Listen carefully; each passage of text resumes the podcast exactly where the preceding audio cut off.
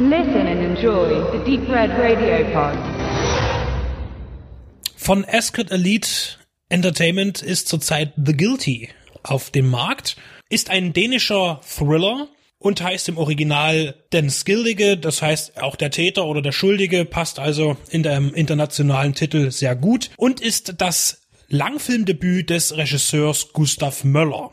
The Guilty bedient sich einer Thematik, die schon sehr oft Verwendung fand. Zum Beispiel in dem Film The Call mit Halle Berry, No Turning Back, ungefähr mit Tom Hardy oder Buried mit Ryan Reynolds. Das heißt, ein Mann arbeitet bei der Not Rufstelle. Er ist dort abgestellt, weil er Mist gebaut hat im Dienst. Er ist also nicht sein Hauptaufgabenfeld. Er ist eigentlich wohl Kommissar oder zumindestens äh, Streifenpolizist und ist dort abgestellt und es steht ein Gerichtsverfahren bevor, in dem er aussagen muss. Und er ist aber an dem Tag eben dort an der Leitstelle und nimmt Notrufe entgegen. Und dann eben auch den von einer Frau, die sich in einer Entführung befindet. Das heißt, sie wurde entführt und scheint einem gewaltigen Täter nebenzusitzen in einem fahrenden Auto. Und nun versucht er am Telefon mit verschiedenen Kollegen, verschiedenen Dienststellen, aber auch mit Tätern und Opfern zusammen telefonisch eine Lösung zu finden für das vorliegende Problem. Ich finde solche Filme immer sehr schwierig, weil ich lasse mich nicht gerne in diese Spannung reinziehen, wenn nur ein Schauplatz ist, nur eine Person.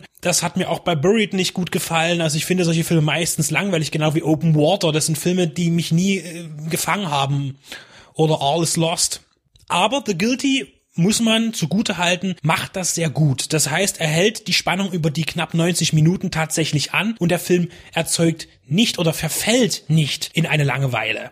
Er macht das also wirklich optimal. Zum zweimal gucken ist er dann wieder weniger geeignet, denn es gibt auch einen Plot-Twist, der auch gut funktioniert. Man könnte natürlich von vornherein, wie das immer ist bei Plot-Twists, ja, ja, das habe ich schon kommen sehen. Ich habe es jetzt nicht direkt kommen sehen. Man kann drauf kommen. Wenn es so ist, ist es ja auch okay. Wenn nicht, hat man ein bisschen mehr Überraschung und muss sich jedenfalls nicht verstecken, wovor auch. Allerdings übertrieben, der Film war angemeldet oder war im Wettbewerb für die Oscars als bester fremdsprachiger Film. Dieses Jahr, also zur 91. Oscarverleihung, äh, angemeldet, hat es aber nicht geschafft in die Nominierungsbereich. Ähm, Finde ich jetzt für den Film ist es ein bisschen zu sehr übertrieben, denn es ist ein kleiner, schneller Thriller. Nicht mehr, aber auch nicht weniger. Und so bleibt nicht mehr viel dazu zu sagen. Auf hohem Niveau produziert, ein guter Schauspieler, gute Regie, gar keine Frage, der Film funktioniert.